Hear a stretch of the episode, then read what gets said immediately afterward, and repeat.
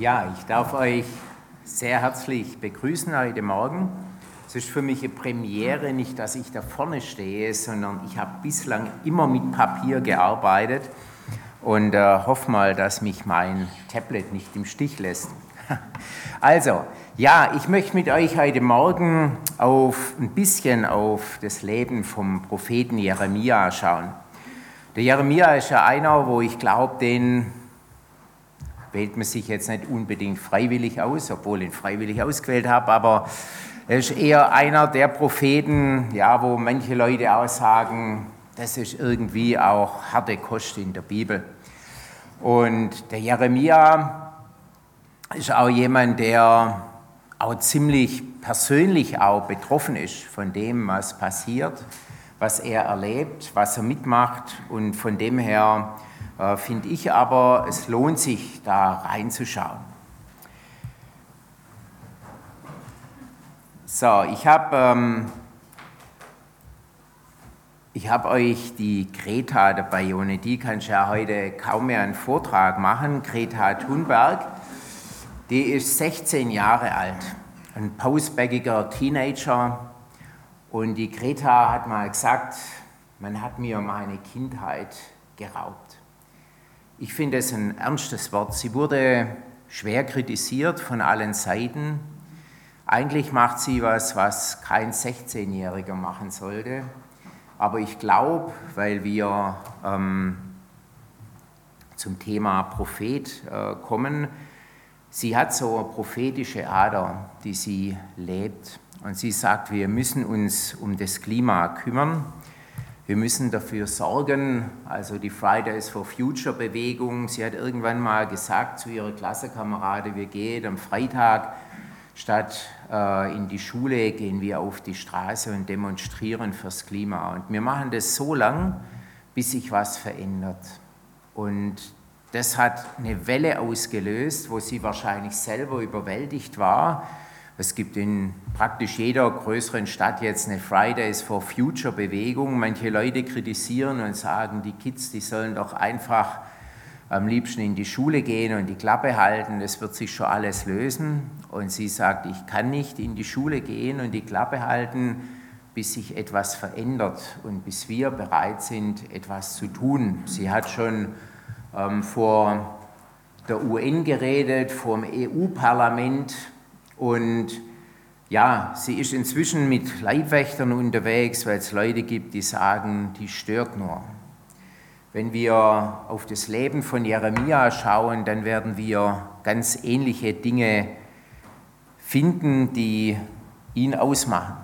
Ja, wer war denn überhaupt Jeremia? Der Jeremia das ähm, lesen wir in der Bibel. Er war ein Sohn Hilkias, eines Priesters. Wir wissen nicht genau, was der Hilkia gemacht hat. Es gibt zu der Zeit auch einen Hohenpriester, aber da sagen die Kommentare eher, wahrscheinlich war es der nicht, weil sonst hätte äh, Jeremia nicht in Anatot gelebt, einem Ort fünf Kilometer von Jerusalem entfernt, sondern selbstverständlich in Jerusalem selber. Und in Jeremia 1 heißt, ich, dass Gott zu ihm sagt, ich habe dich schon von Mutterleib an berufen. Der Jeremia, der hat nämlich auch gejammert und hat gesagt, ich bin viel zu jung. Vielleicht hat er auch gesagt, man hat mir mal Kindheit geraubt. Oder vielleicht hat er noch genauer gesagt, Gott, du hast mir meine Kindheit geraubt. Eigentlich will ich den Job gar nicht. Und Gott gibt ihm trotzdem seinen Auftrag und legt ihm seine Worte in den Mund. Er sagt, ich will, ich setze dich ein über Völker und Königreiche. Jeremia ist nicht eingesetzt als Herrscher, dass er herrschen könnte über Völker und Königreiche, sondern er ist als Prophet eingesetzt über Völker und Königreiche. Wenn ihr mal das Buch Jeremia zur Hand nimmt, dann gibt es da sehr viel Persönliches, aber es lohnt sich auch mal so ein Buch in einem Zug durchzulesen, also nicht im Zug, sondern am Stück. Auch nicht, man muss da auch nicht einen Tag nehmen, sondern man kann mal sagen, ich lese es mal in einer Woche durch. Wenn man dann ein bisschen Gespür bekommt, finde ich immer, für, für die Dynamik, die da drin ist. Da geht es um Gericht gegen, Isra, gegen Juda, Da geht es um Gericht gegen Jerusalem. Da wird berichtet, was der Jeremia selber mitmacht. Am Schluss kommt das Gericht oder die Gerichtsworte gegen die Völker.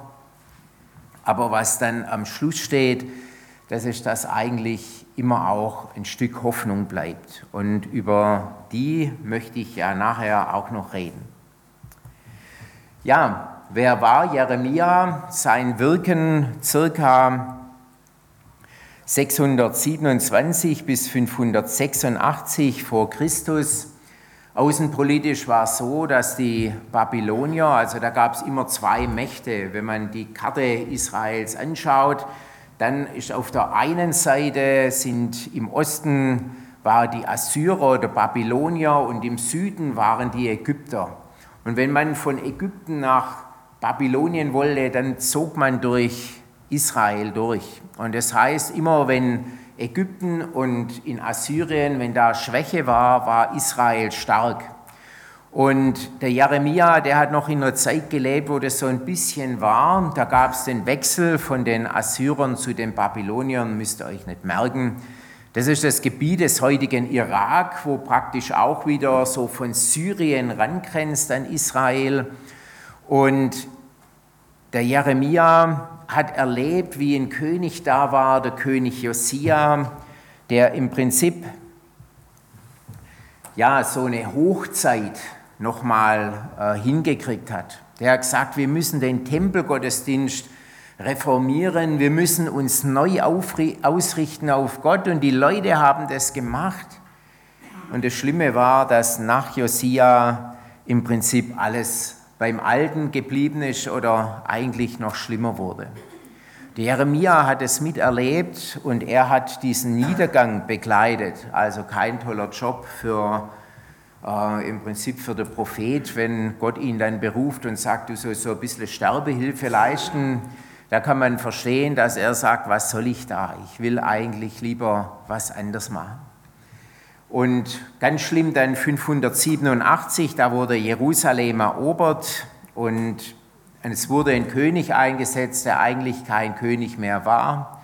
Leute wurden aus dem Land deportiert, weggebracht. Das haben die Babylonier so gemacht. Die haben gesagt, ähm, um den Widerstandswillen der Leute zu brechen, nehmen wir die raus, bringen die woanders hin. Da dürfen sie ihre Religion leben, dürfen ihren Glauben leben, ist uns alles egal aber sie dürfen nicht in ihr Land zurückkehren. Und die Leute, die haben nicht für das Land, in dem sie dann leben, kämpfen wollten, wollen und der Weg zurück, der war ihnen verschlossen. Und der Jeremia hat in seiner Botschaft gesagt, 70 Jahre werden umgehen. Er hat einen Brief geschrieben an die Leute in Exil und hat ihnen gesagt, äh, pflanzt dort Bäume, bringt Söhne und Töchter zur Welt, heiratet, Macht alles das, was zum normalen Leben dazugehört, aber habt keine falsche Hoffnung. Es wird länger dauern, als ihr denkt. Die Leute damals wurden nicht so alt wie wir heute. Wenn die 60 gewesen waren, dann waren sie schon sehr alt. Das heißt, er hat ihnen eigentlich gesagt, alle, die jetzt in Babylonien sind, ihr werdet die Rückkehr nicht mehr erleben. Ja, der Jeremia hat das alles erlebt. Jetzt möchte ich mit euch mal kurz drauf schauen, was macht denn ein Prophet aus? Der Michelangelo hat den Jeremia so gemalt, wenn man den genauer anguckt, ein kräftiger Bursche in sich zusammengesackt, alt, weise. Da hat sich der Michelangelo auch ein bisschen äh, so von seinen Gefühlen leiten lassen. Eigentlich hätte er vielleicht ein 16- oder 18-jährigen jungen Mann da hinsetzen müssen. Und den hätte man kaum so malen können, dass man sagt, ja, der ist irgendwie gezeichnet von der Last, die er erlebt hat. Ja, was der Jeremia hat weiterzugeben, was Gott ihm sagt. Das ist so sein Auftrag. Und was dazugehört, das ist das Leben und Botschaft verschmelzen.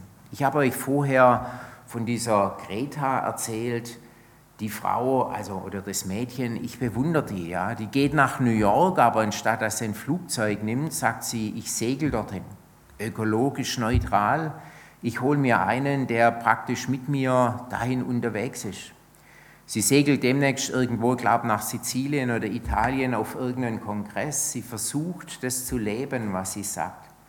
Und in dem, denke ich, ist sie uns also mal eine richtige Herausforderung. Der Jeremia hat manches mitgemacht, ein Mordkomplott zum Beispiel. Oder seine Klage über Gottes Berufung, ja, dass er gesagt hat, was soll das alles? Das kommt nachher nochmal ganz dick, dass er sagt, was, was soll ich überhaupt und was willst du von mir? Und er sagt, am liebsten hätte ich es für mich behalten, was du mir aufgetragen hast. Und ich habe gemerkt, wenn ich den Mund halte, dann brennt es in mir.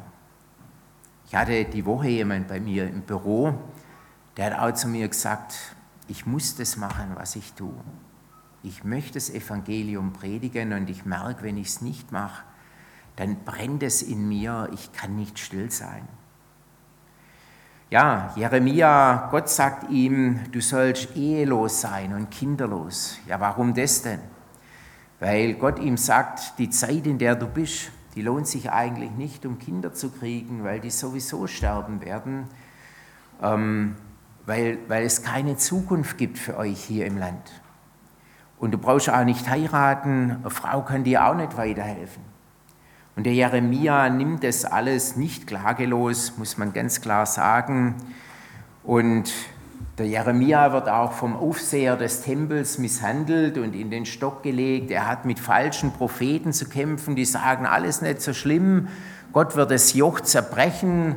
Und Jeremia sagt, das Joch wird noch viel härter werden. Es kommt noch viele andere Dinge dazu und Jeremia klagt über Missstände, über die Reichen, die rücksichtslos regieren, gegen den falsch verstandenen Tempelgottesdienst. Ja, die Leute haben gesagt, guck Jeremia, hier steht der Tempel. Das ist Gottes Tempel, den er uns gegeben hat. Und hier ehren wir ihn und feiern Gottesdienst. Gott wird doch nicht so dumm sein, seinen eigenen Tempel abzuschaffen und zu beseitigen. Und der Jeremia sagt, Leute, dieser Gottesdienst, der gibt euch eine falsche Sicherheit. Ihr meint, Gott liegt was dran an dem, wie das mit den Opfern läuft, an dem Gebäude hier, an dem, dass die Leute kommen und hier Gottesdienst feiern. Das ist Gott eigentlich nicht egal, aber Gott kommt es auf was ganz anderes an, auf das, was euer Herz ausmacht, wie ihr lebt, wie ihr denkt, wie ihr auch mit denen umgeht in unserer Gesellschaft, denen es schlecht geht. Und er hat auch andere erlebt, Propheten, die den Leuten nach dem Mund geredet haben, die einfach gesagt haben, ja, wir, also das war denen vielleicht nicht bewusst, sondern die haben gesagt, wir wollen doch Gottes große Zukunft für uns vorhersagen.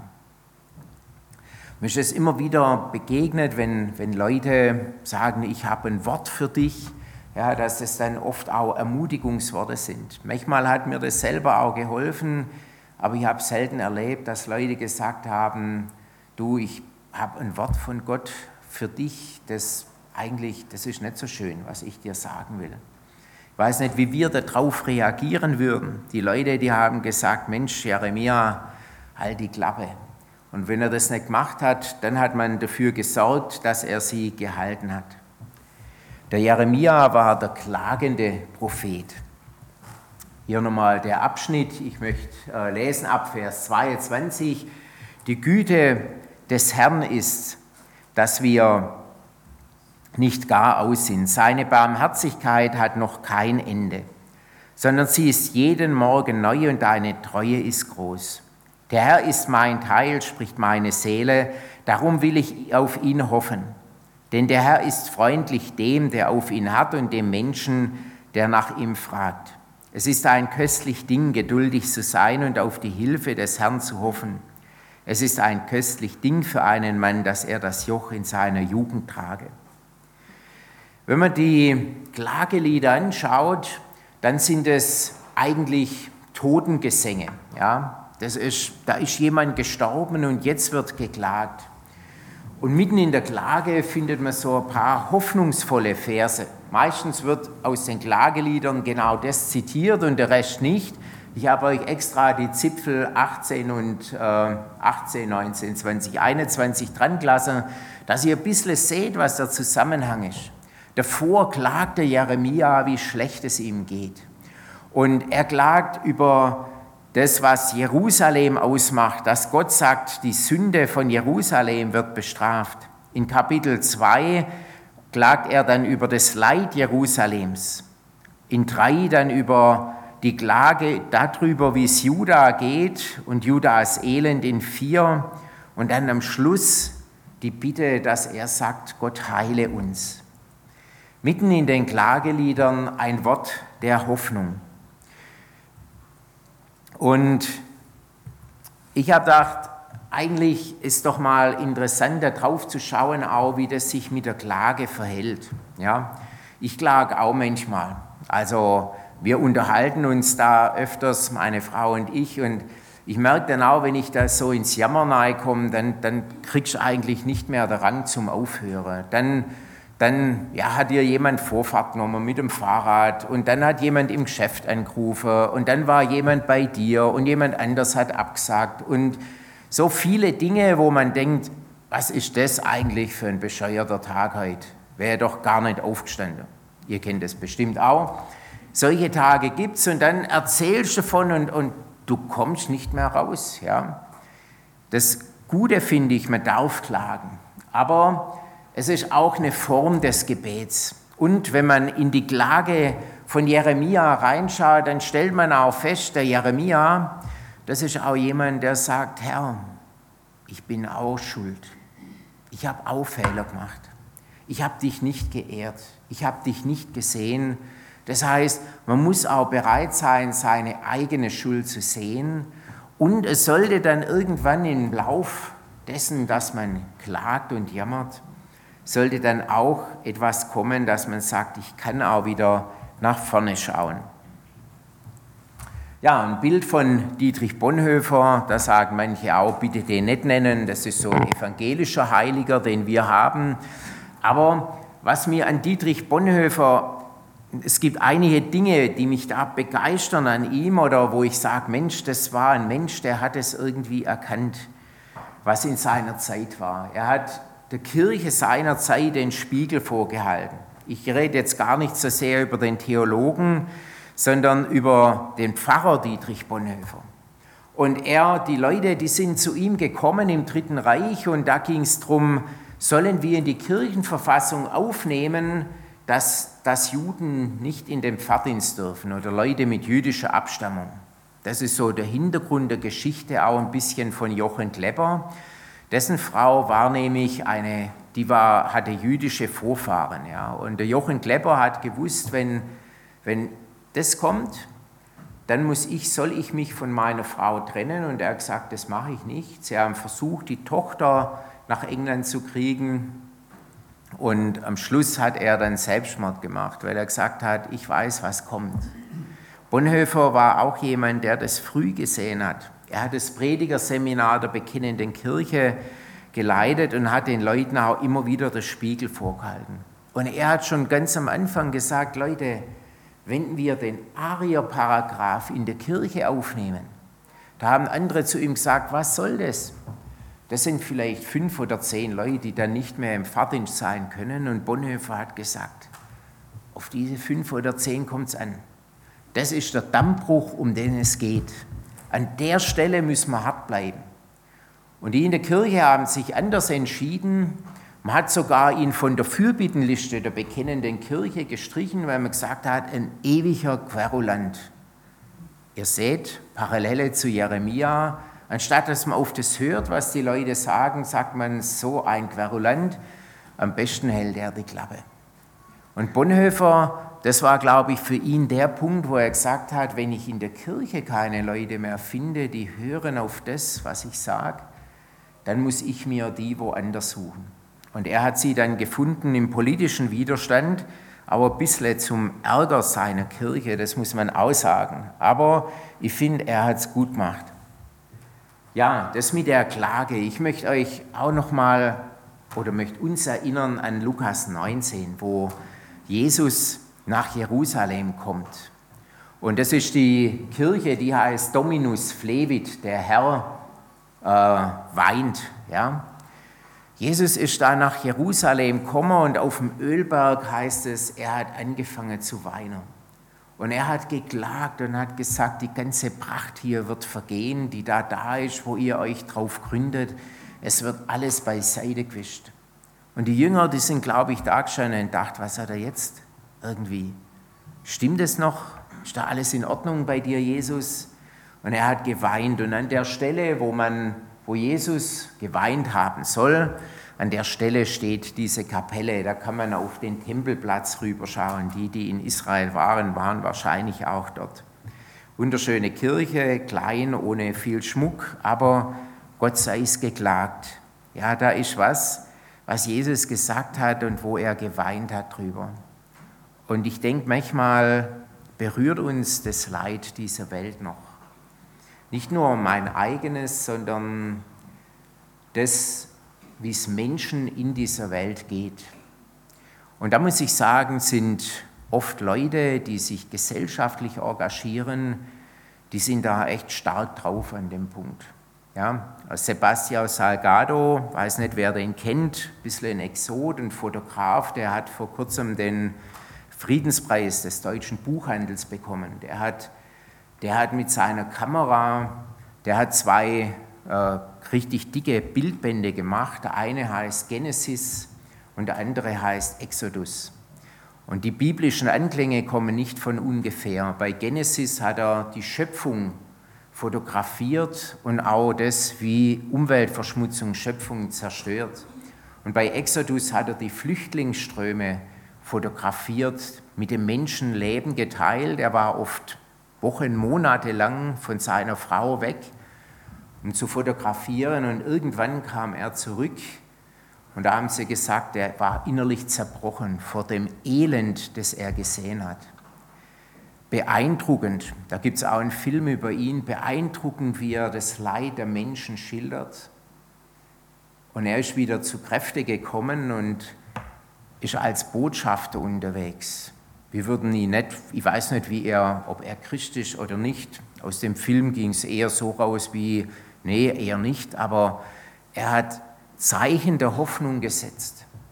Und ich denke, wo sind wir Christen, die Zeichen der Hoffnung setzen, die das Leid dieser Welt sehen und sagen, ich mache mich mit dem Leid eins, ich stehe dazu, im Kleinen und im Großen. Ja, jetzt Zukunft und Hoffnung. So habe ich ähm, die Predigt als Überschrift genannt, weil das mein eigentlich der Punkt ist, den ich euch weitergeben möchte. Jetzt habe ich so viel erzählt, Schweres, Klage. Wie geht es denn weiter? Wie kann man nach vorne blicken?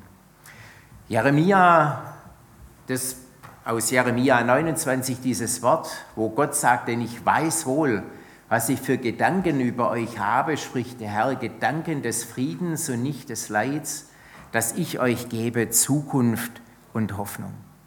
Gott will uns Zukunft und Hoffnung geben. Das ist die Überschrift, die über Jeremia steht. Nicht, dass er das Gericht ankündigt, sondern dass er den Leuten sagen soll, es gibt Zukunft und es gibt Hoffnung für euch. Nehmt die an, sucht danach.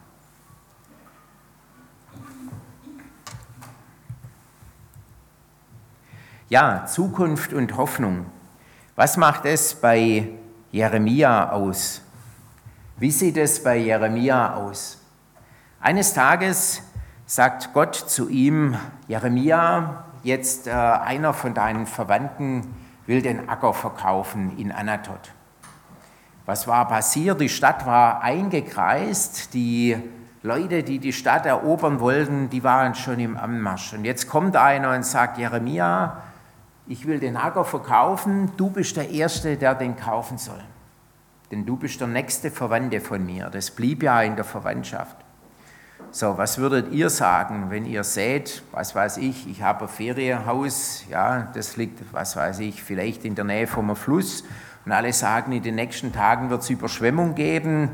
Äh, nicht ich habe das Ferienhaus, mein Bruder hat das Ferienhaus und sagt zu mir, kauf's mal ab. Dann würde ich sagen, naja, jetzt warten wir mal das Hochwasser ab, wenn da noch was übrig ist, können wir drüber reden. Ich würde sagen, komm, vergiss es. Ja? Und Gott sagt zum Jeremia, Jeremia, kauf diesen Acker. Und Jeremia sagt, Gott, was will ich mit dem Ding? Und Gott sagt, Jeremia, kauf diesen Acker als Zeichen der Hoffnung. Und der Jeremia blättert seine Silberstücke hin, kauft den Acker und wahrscheinlich haben alle Leute gedacht, der Junge ist bescheuert. Aber das ist eine prophetische Zeichenhandlung. Der Jeremia macht etwas, wo die Leute sagen, warum tut er das? Und Jeremia sagt, das ist Gottes Zeichen der Hoffnung.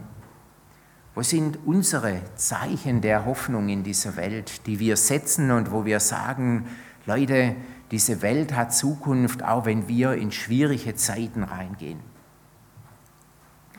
Das nächste, was noch kommt, es gibt auch eine andere Episode.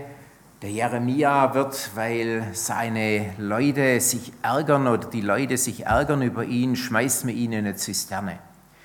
Und dort ist im Prinzip eigentlich, würde der Jeremia dort elend zugrunde gehen. Ja. Und jetzt kommt Ebed Melech, heißt Knecht des Königs, also der hat nicht mal einen eigenen Namen also ist übersetzt, der, den hat man halt so genannt.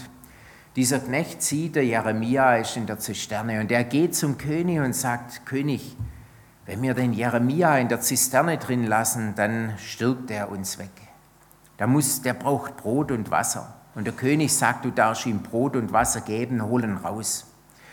Und der Ebed Melech, der Knecht des Königs, geht hin und rettet den Jeremia ganz unscheinbarer Mann. Und eines Tages kriegt der Jeremia den Auftrag und sagt, und Gott sagt zu ihm, geh zum Ebed Melech hin. Die Stadt war schon belagert und sagt zu ihm folgendes, Ebed Melech, du hast das Leben meines Knechts Jeremias gerettet, ich werde dafür dein Leben retten. Du wirst es wie eine Beute davontragen. Ein Zeichen der Hoffnung. Er behält sein Leben, während viele andere bei dem Ansturm gestorben sind. Worte der Zuversicht und des Glaubens mitten in allem Leid. Ich möchte nochmal auf das hinschauen. Ich habe mal eine Auslegung gehört, wo jemand gesagt hat, Jeremia am Schluss endet ja sein Leben. Wir wissen nicht genau wie aber er wurde mit nach Ägypten verschleppt, weil es Leute gab, die gesagt haben, ja, wir müssen was gegen die Assyrer machen oder gegen die Babylonier, da können wir nicht einfach zusehen, wir, wir müssen den König von Ägypten um Hilfe rufen. Und der Jeremia hat gesagt, bleibt im Land, bleibt da. Ja, wieder dieses mahnende Wort. Und sie haben den Jeremia einfach genommen, da war er dann schon alter Mann und haben gesagt, du kommst mit. Und die Klagelieder sprechen aus der Zeit, wo Jerusalem zerstört ist. Und der Jeremia sitzt in Ägypten und weint. Und mitten in seinem Elend gibt ihm Gott dieses Wort. Die Güte des Herrn ist, dass wir nicht gar aus sind. Seine Barmherzigkeit hat noch kein Ende, sondern sie ist alle Morgen neu und deine Treue ist groß. Der Herr ist mein Teil, spricht meine Seele. Darum will ich auf ihn hoffen, denn der Herr ist freundlich dem, der auf ihn hat und dem Menschen, der nach ihm fragt. Jeremia kriegt nochmal einen Zuspruch Gottes am Ende seines Lebens. Zukunft und Hoffnung. Ich habe euch Kreuz und das leere Grab, wo man sich immer streitet, ob das jetzt das Richtige ist, aber es ist das Gartengrab in Jerusalem wo die Jünger gesehen haben, dass Jesus gestorben ist, da war für sie Feierabend. Sie wussten nicht, wie es weitergeht. Und drei Tage später hat sich das gewandelt. Sie wussten, Jesus ist am Leben und wir haben Hoffnung. Und das ist auch unsere Hoffnung und das sollten wir daran festhalten und uns nicht abbringen lassen. Ja, nochmal ein paar Sachen. Was kann uns denn helfen? Ich denke, man muss die Zeichen der Zeit ernst nehmen. Almut hat mir früher immer gefragt und gesagt, was denkst du, was da mal kommt? Und ich habe immer, ich bin immer drum rumgeschifft. Ich denke, das, was man sieht in unserer Welt, das sind keine guten Zeichen. Also da kommt vieles auf uns zu. Ich denke tatsächlich, Thema Klima wird das Thema sein, das alle anderen Themen demnächst in der Schatten stellen wird. Man wird uns Christen vielleicht vorwerfen und sagen, wieso haltet ihr an irgendeiner blöden Hoffnung fest? Engagiert euch doch. Und trotzdem sollten wir unsere Hoffnung festhalten. Aber ich denke, wir sollten uns auch fragen, wo ist denn für mich selber Umkehr dran? Wo gibt es Punkte, wo ich sagen kann, da kann ich ein Zeichen setzen? Ein Zeichen der Hoffnung und des Muts und der Unterstützung für andere. Seitdem ich in der Betriebsseelsorge bin, bin ich ab und zu auf Demos. Und ich merke immer, ich gehöre nicht so richtig dazu, aber die Leute sagen mir immer, wisst ihr, das hilft uns, wenn ihr da mitsteht und auch für was demonstriert, wo ihr vielleicht gar nicht betroffen seid. Das hilft uns. Manchmal tut es Leute gut, wenn sie wissen, wir stehen mit ihnen an der Seite, wir sehen, was nicht gut läuft in unserer Gesellschaft. Und ein ganz wichtiges äh, Thema ist für mich auch, wir sind Boden der neuen Welt, die in den Geburtswehen liegt. Ja? Wenn man ein Kind bekommt oder, also ich kann jetzt als Mann nicht so arg mitreden, aber ich habe immer mit meiner Frau auch Mitglieder. Ich hoffe, du darfst das auch so sagen. also als Mann leidet man da mit, du kannst ja nichts machen, als wie dabei sein. Und eigentlich weiß, weiß jede Frau, die schwanger ist, irgendwann kommt das Ende. Nicht das Ende meines Lebens, sondern das Ende der Schwangerschaft. Und das ist eine schwere Zeit. Aber wenn man die Frauen unter uns fragt, die Kinder haben, die würden sagen, ja, aber es hat sich gelohnt. Ja, es hat sich gelohnt. Ich freue mich so über mein Kind oder über meine Kinder. Das war es wert. Eigentlich muss ich sagen, ich habe es schon fast vergessen, weil das, was gekommen ist, so toll war. Und die Bibel nimmt dieses Bild und sagt, wir sehen die Geburtswehen einer neuen Zeit. Und ähm, ja, das, durch die Wehen muss halt durch, um das Kind nachher zu bekommen. Anders geht es nicht. Und ich denke, wenn wir die weltweite Christenheit sehen, dann sehen wir auch was von den Wehen, die dort sind. Ja? Leute in Hongkong kämpfen um ihre Freiheit, die wissen, was auf dem Spiel steht. In China, da werden Leute überwacht, da sagen Leute, das ist noch schlimmer, wie es jemals früher war. Das dringt wenig zu uns, weil man wirtschaftlich in China punkten will. Aber da passiert vieles die Leute werden überall mit Gesichtserkennungssoftware ausgefiltert. Und wenn du schlechte Sozialpunkte hast, dann kannst du nichts mehr bezahlen. Dann bist du auf einmal ausgebutet. Die Gemeinde in China wächst trotzdem. Ich möchte schließen mit dem Wort nochmal, das ich als Motto genommen habe, äh, dass Jeremia sagt oder dass Gott zu Jeremia sagte, ich weiß wohl, was ich für Gedanken über euch habe, spricht der Herr. Gedanken des Friedens und nicht des Leids, dass ich euch gebe, Zukunft und Hoffnung. Lasst uns die Hoffnung festhalten. Lasst uns auch beten für die Zukunft dieser Welt, was immer kommen mag. Lasst uns darum beten und da, wo wir können, auch einfach Menschen helfen, die in Not sind. Lasst uns einfach auf die weltweite Christenheit gucken und vor allem aber auch, lasst uns persönlich nicht verzagen und den Kopf hängen lassen, sondern einfach nach vorne schauen. Unser Gott ist, der uns zuspricht, ich gebe euch Zukunft und Hoffnung. Amen.